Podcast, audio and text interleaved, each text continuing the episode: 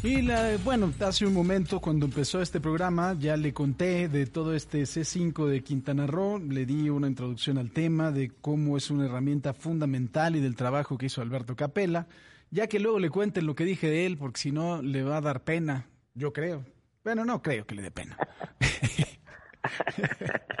querido Alberto Capella, ex secretario de Seguridad Pública de Quintana Roo. Mi Vieto, ¿cómo estás? Paco, querido, pues muchas gracias, muy bien, este, eh, pues eh, contento porque después de, de, un gran esfuerzo del gobierno del estado de Quintana Roo, de, un eh, gran liderazgo y muy buena visión del gobernador Carlos Joaquín González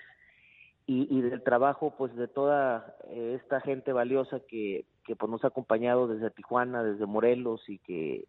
son sumamente profesionales, pues se logra este eh, gran resultado el día el día de ayer. Eh, ya estaba operando hace 15 días, pero no se había inaugurado formalmente. Y, bueno, pues me da me da mucho gusto eh, haber sido parte de, este equipo de, trabajo de gente tan valiosa y, de este liderazgo político tan importante para tener pues este centro tecnológico de primer mundo, seguramente el mejor de Latinoamérica y que lo más importante es que le abonará enormemente a seguir trabajando para la recuperación y mantenimiento de la paz y tranquilidad eh, de esta eh, bello paraíso mexicano llamado Quintana Roo, Oye, yo le comentaba a la audiencia, Beto, que finalmente es un antes y un después eh, de tener un centro de comando, control, comunicaciones, etcétera, como son estos C5, eh, que son muy importantes las cámaras, pero lo más importante es el software que tengas también y, por supuesto, el área de inteligencia, que es la que es el corazón finalmente de un C5 así. Cuéntanos un poquito de, cómo está, de, alguna forma, eh, toda el área de inteligencia y cómo está también todo el software, cómo funcionan las cámaras del C5 de Quintana Roo. Gracias, querido. Y, obviamente, pues tú con todo el conocimiento y, expertise que tienes en, estos temas, ahí por este programa tan importante de, de, Cama Alert, pues eh, eh, sabrás que, que eh, la diferencia entre un C4 y un C5 es que el C4 se convierte únicamente en un receptor y emisor a, la parte operativa de las llamadas de emergencia de los ciudadanos,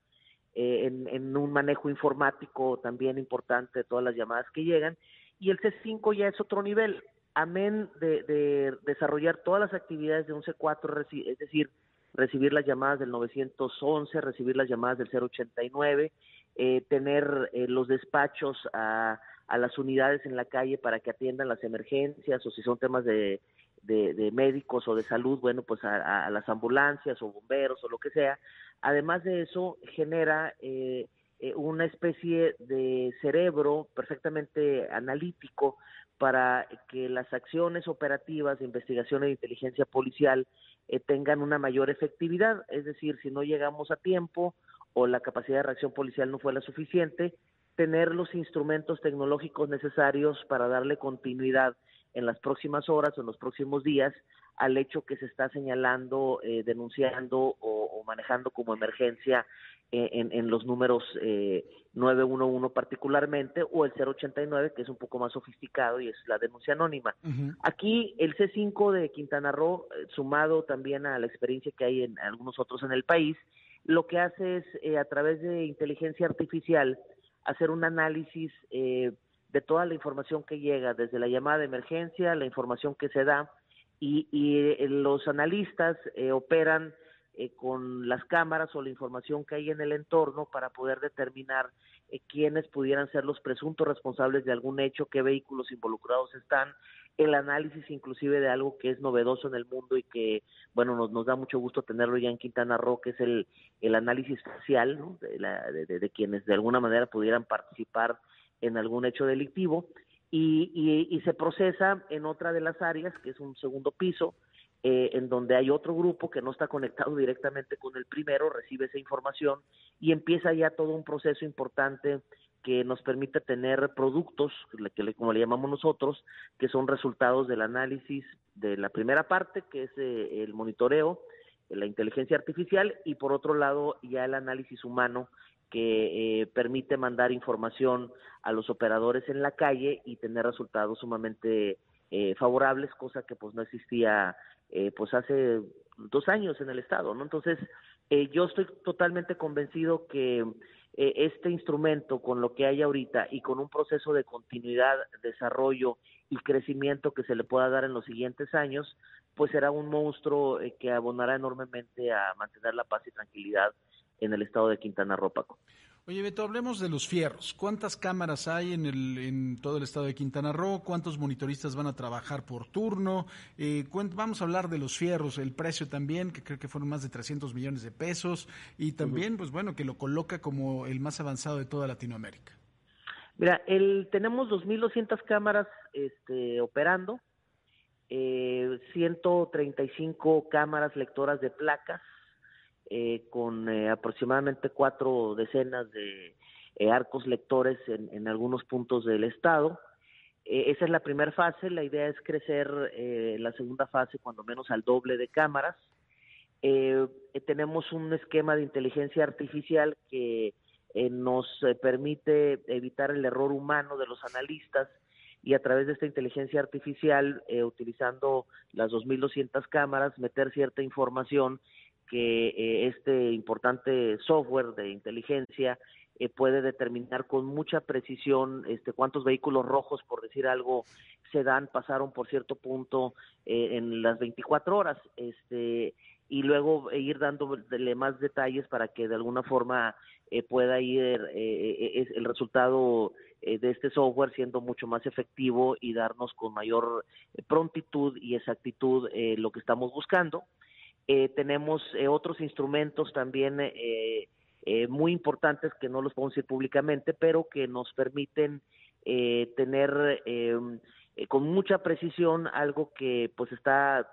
siendo una novedad importante en el mundo, que, que son los delitos cibernéticos. Entonces hay una unidad de, policía cibernética que está monitoreando y patrullando cibernéticamente lo que está eh, aconteciendo tanto en redes sociales como en otras partes para evitar pues el tema de trata de personas o el abuso infantil o el sexting o cosas que lamentablemente son una realidad está ubicado también eh, aquí en, en, en, eh, en este centro y bueno, pues es un costo de 2.900 millones de pesos, incluyendo el edificio, Paco. Eh, este, eh, con, en esta primera fase y evidentemente eh, se ha creado un instrumento que, que eh, a futuro, a mediano plazo, está diseñado para crecer en términos de la inversión tecnológica que va a ser muy necesaria para poder ya cubrir al 100% los 11 municipios del estado. Ahorita tenemos cobertura en seis, obviamente los de mayor población, pero hace falta invertir en la segunda fase para poder sumar a, a, los otros municipios en las zonas este, rurales, ¿no? Oye, Beto, también a mí me parece que esto, eh, independientemente de la seguridad de todos los habitantes, abonará de forma también importantísima para la seguridad de los propios turistas, ¿no? Es, es un elemento fundamental. Recibimos 25 millones aproximadamente, entre 22 y 25 millones de visitantes al año. Imagínate el reto para una población de 1.5 millones de personas. Este, entonces, ¿qué, qué, qué, es, ¿qué es lo que buscamos? Eh, no solamente tener un instrumento que a los habitantes distinguidos que tenemos aquí en el estado eh, eh, sientan esa seguridad, sino lo estamos socializando de tal manera, digo, el día de ayer vinieron una cantidad importante de, cónsules eh, a atestiguar el, evento y eh, yo lo que te puedo decir es que ya tenemos operadores en el 911 bilingües, entonces reciben alguna llamada de, en, en, particularmente del idioma del idioma inglés este y eh,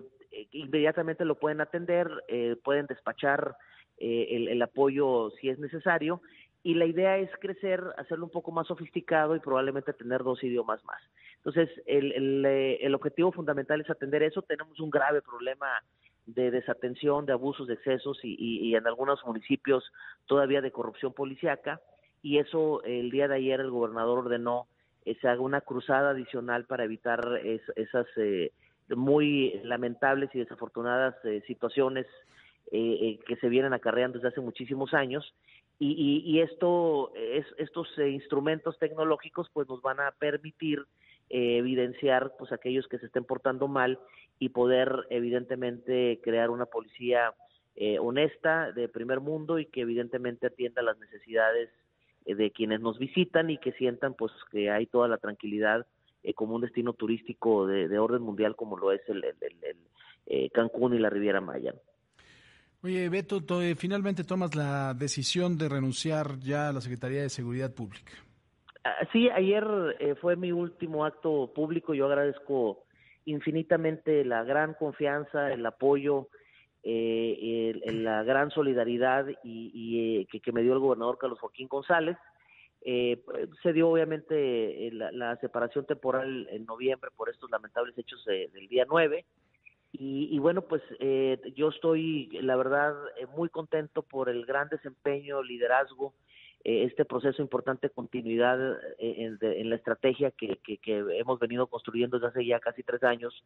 con el maestro Lucio Hernández Gutiérrez, quien era el subsecretario del sistema penitenciario, este que ha trabajado conmigo en Morelos,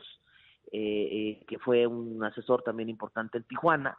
Y, bueno, pues con una gran experiencia, este Paco, en, el servicio público, con una enorme entrega, una gran disposición, y, bueno, pues creo que era necesario darle certidumbre y, yo ya pues concentrarme en algunas cosas que, que, he venido desarrollando, particularmente temas personales que tenía cerca de 15 años que no podía hacer por estar eh, pues metido 24 horas al día en, en, sacar adelante estos esfuerzos en materia de seguridad. Entonces, eh, me da mucho gusto, eh, estoy sumamente contento con, con esa decisión del, del gobernador del estado de, darle este proceso de continuidad a través de la persona del maestro Lucio Hernández.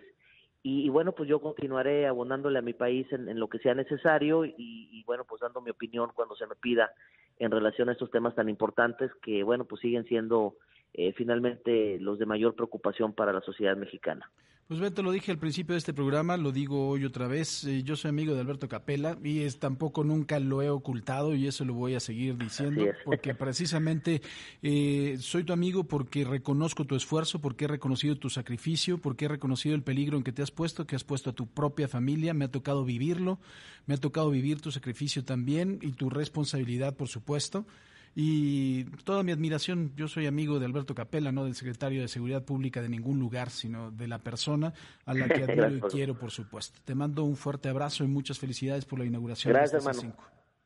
Un abrazote, muchas gracias y saludos a todos. Igualmente.